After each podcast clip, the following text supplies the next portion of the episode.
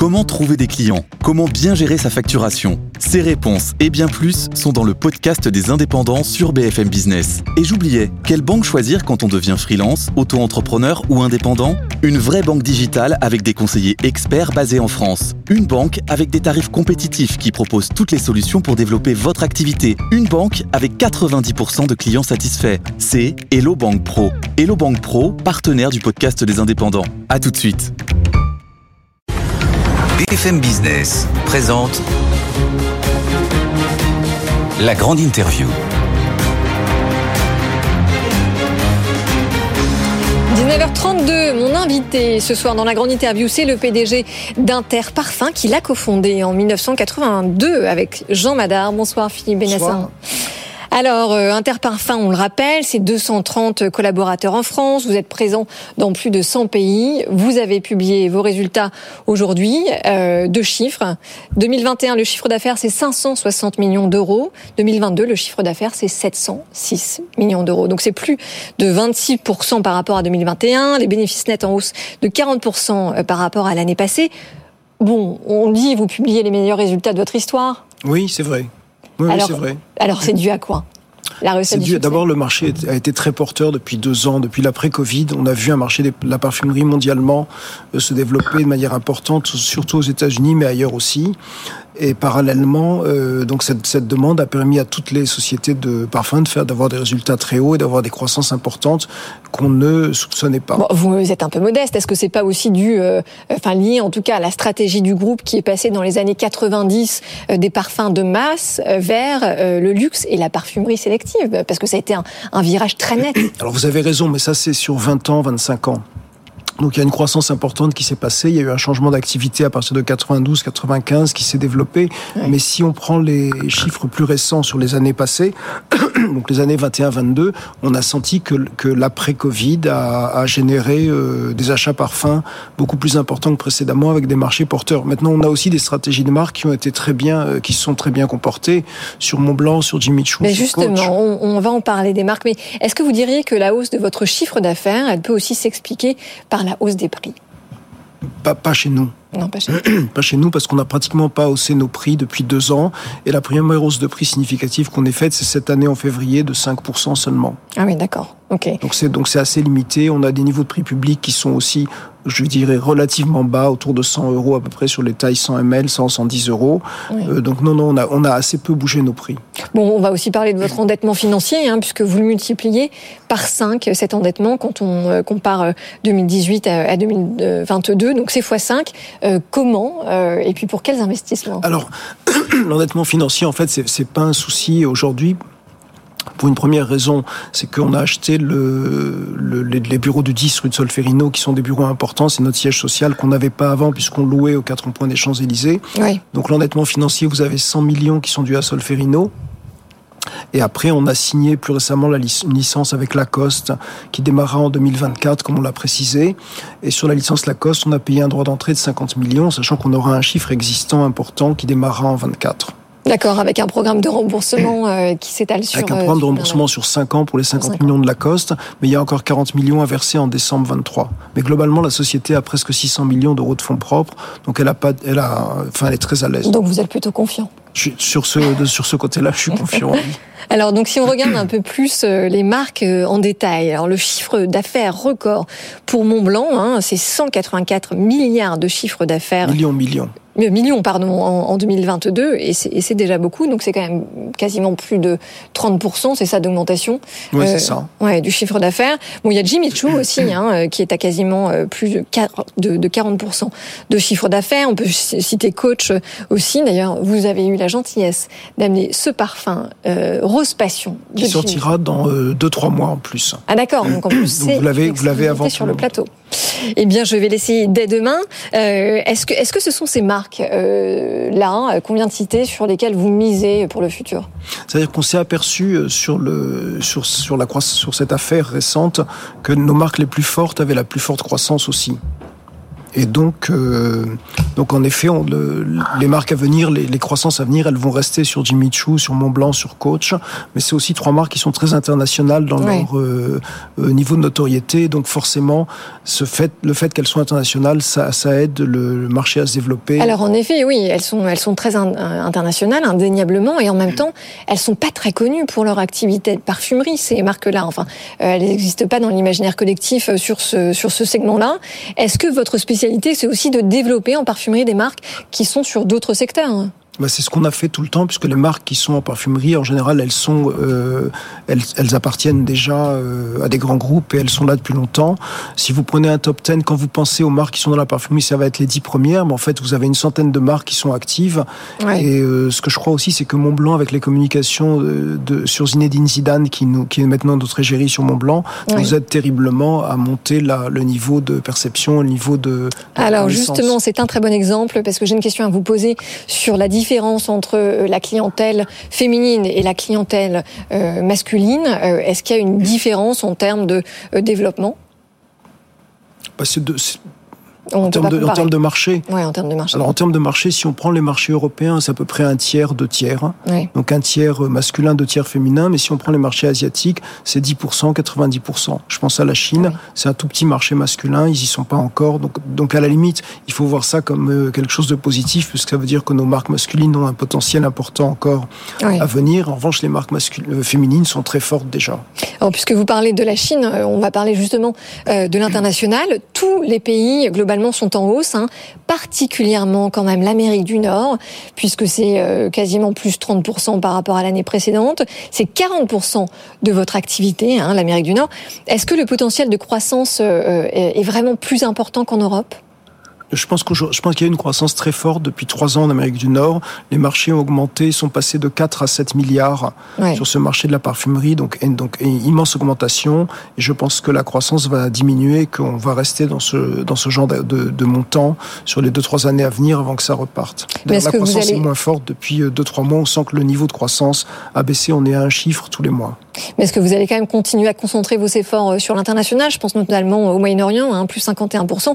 Là aussi, il y a des réserves euh, euh, de croissance importantes bah, moins qu'aux US, parce que déjà le Moyen-Orient en termes de taille de marché, c'est un marché de 30 à 40 millions d'habitants contre les US on est 350, 350 millions. mais néanmoins, c'est tout, à la limite, tous les marchés sont importants et on fait pas vraiment de vases communicants des uns avec les autres. chacun est unique, on essaie de faire le mieux. Alors ce qui se passe aussi, c'est que les stratégies de marque ne sont pas les mêmes selon les marchés, puisqu'on a des marques qui sont fortes. La, la marque qui est forte. Euh, à peu près partout sur Terre, c'est Mont Blanc, qui a une vraie notoriété, qui a une vraie position maintenant. Et si vous prenez Jimmy Choo, Coach, c'est des marques qui sont fortes soit aux États-Unis, soit en Angleterre, soit en Asie, qui sont moins fortes en Europe, par exemple. Mais vous parliez tout à l'heure de la tendance euh, globale hein, euh, du marché, puisque le marché mondial de la parfumerie, c'est quand même plus de 45 milliards de dollars, donc c'est colossal. Euh, et la tendance d'ailleurs de ces dernières années, c'est vraiment une hausse continue. Hein. Comment est-ce que vous expliquez cette hausse sans limite? Enfin, on peut dire quand même que le Covid n'a ni fait perdre le sens de la fête, ni l'odeur du parfum? Non, on n'a pas d'explication réelle. Alors l'explication, quand même, une des explications qu'on a, qui n'est pas forcément la bonne, c'est que pendant le Covid, notamment aux États-Unis, les gens se parfumaient pour sortir et quand ils allaient au restaurant, bah les soirées. Et en fait, pendant le Covid, ils se sont aperçus qu'en étant chez eux, c'était bien de se parfumer aussi.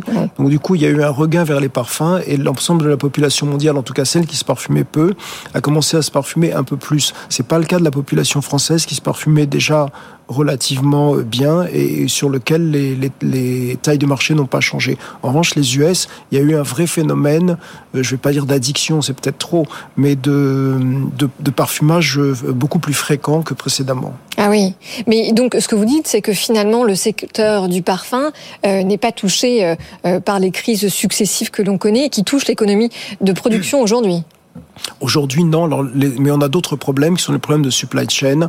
J'entendais l'invité précédent qui disait un peu la même chose. On a des, méga problèmes de supply chain avec un, encombrement euh, immense de tous nos, euh, toutes nos usines qui nous demandent des plans à 18 mois, 24 mois, tellement euh, elles n'arrivent pas à suivre la demande. Ah oui, donc ok, parce que vous avez des, des carnets de commandes qui sont ultra remplis, c'est ça On a des carnets de commandes non qui sont pas remplis, on a surtout des carnets d'achat qui sont remplis, parce qu'on est obligé d'avoir des achats à très long terme parce, du fait de, de l'utilisation au maximum de toutes les chaînes de production, que ce soit verrier, plastique, euh, euh aluminium, tout ça est très rempli et donc on est obligé d'avoir de, d'avoir des commitments à 18 mois alors qu'on a des carnets de commandes à 3 mois. Ah oui. On est en train, donc on, on travaille en blind, en aveugle, euh, de manière euh, permanente sur des, sur des traînes trop longs. Mais alors, du coup, est-ce que, est que ça vous a forcé à renoncer à certains projets ou à certains lancements? Non, non, on renonce jamais à rien. On et continue. et, et, vous avez bien raison. Euh, le, le, tournant du, du digital, euh, on en dit un mot. Vous êtes dans le métier de la parfumerie hein, depuis 40 ans, Philippe Benassin. Est-ce que vous diriez que votre métier a beaucoup changé aujourd'hui, notamment grâce ou à cause du digital? Alors, il a changé sur la partie digitale, il a changé sur la partie vente, puisque le e-commerce est devenu important et que, que, que si on prend le, le, le, marché il y a 20 ans, il y avait pratiquement pas de e-commerce ou de manière infime. Donc aujourd'hui, c'est un vrai marché. En Chine, en Chine, c'est 50% du marché. Donc c'est très significatif. Et il y a beaucoup de pays où on est entre 15 et 25. L'Angleterre est très haute aussi. Donc sur cette partie-là, ça a beaucoup changé. Euh, je dirais que c'est sur la partie marketing, marque, en amont. Oui, j'imagine que sur votre façon de communiquer avec les clients. Énormément ou de les années 90, 2000 ou 2010, c'est encore trois trends très différents, et, et 2020, c'est encore autre chose. Est-ce que, est-ce que vous misez vraiment sur le digital, euh, sur les, sur les tendances futures? Est-ce que c'est là où vous voyez l'évolution Sur la partie vente, sur la partie vente sûrement, sur la partie sur l'amont euh, beaucoup moins puisqu'on reste un métier euh, de création artistique avec un support industriel très puissant. Ouais. Et alors, euh, si on se parle des, des parfums qui sont sous licence, il n'y a pas beaucoup de marques hein, sous licence euh, qui sont à racheter. Est-ce que ça, ça bloque quelque part votre développement? Alors en effet, non, vous avez tout à fait raison. Il n'y a plus beaucoup de marques qui n'ont pas de parfum. Elles sont soit déjà sous licence avec nos grands concurrents, ouais soit chez nous, et il n'y a pas beaucoup de choix. Néanmoins, si on cherche bien, il y en a quelques-uns encore, et je m'empresserai de ne pas vous les donner. oui, alors évidemment, j'allais m'empresser de vous poser la question, mais euh, enfin la tendance quand même, euh, c'est euh, même si vous vous positionnez, la tendance, c'est que les marques souhaitent reprendre le contrôle au moment du renouvellement des licences, non? Bah, pas, pas forcément, puisqu'on a signé dans la, licence Mont Blanc qu'on a renouvelée euh, il y a quelques jours et on l'a mise dans le communiqué de presse de ce matin. On l'a renouvelée jusqu'en 2030, donc on a 8 ans devant nous. Euh, on a renouvelé d'autres licences sur la Jimmy Choo il y a 2-3 ans. On a renouvelé ouais. Jimmy Choo jusqu'en 2031. Non, parce que je pense que le métier de la parfumerie c'est vraiment quelque chose de très différent. Burberry qu'on a bien connu a voulu récupérer ses parfums, donc je peux en parler parce que ça, là, je suis pas, bien placé. Pas très bien terminé ça, avec Burberry. Pas très bien hein, terminé, puis ils ont gardé ça 4 ans. Ils se sont aperçus que c'était très compliqué. Je leur ouais. avais dit vraiment en parlant au aux, plus hautes instances de Burberry, c'est très compliqué, ne pensez pas que vous allez faire beaucoup mieux que nous. Et en fait, ils ont fait beaucoup moins bien et ils sont repartis en licence chez Coty en comprenant. Et l'idée le, chez Burberry après, c'était de dire les parfums, on veut plus en entendre parler. Hein. Et ils ont eu tort de ne pas vous écouter. Euh, Philippe Bénassin, le parfum de luxe en 2030, euh, c'est quoi? Comment est-ce que vous abordez les défis du marché du luxe pour la décennie qui vient? Alors, ce qui se passe sur ce marché-là, c'est qu'on a ce qu'on appelle les parfums de niche ou les parfums de collection, parce qu'ils sont de moins en moins niche du fait qu'ils sont devenus importants. Depuis 7-8 ans, ils ont pris une place importante. Ils sont en train de monter, et c'est le secteur de la parfumerie qui monte avec une croissance de 15-20% par an. Donc, je pense qu'il faut se positionner sur ce marché-là pour 2030, et c'est ce qu'on est en train de faire. Alors, on avait, on a une ligne sur Van Cleef Arpels qui fonctionne très bien et, qui a, et on a été précurseur puisqu'on l'a démarré il y a une dizaine d'années déjà. On a une deuxième ligne sur Montclair qui va arriver, qui est ah. un parfum de collection oui. avec cinq olfactions euh, vraiment très bien faites, très originales et très dans l'esprit de ce que fait Montclair.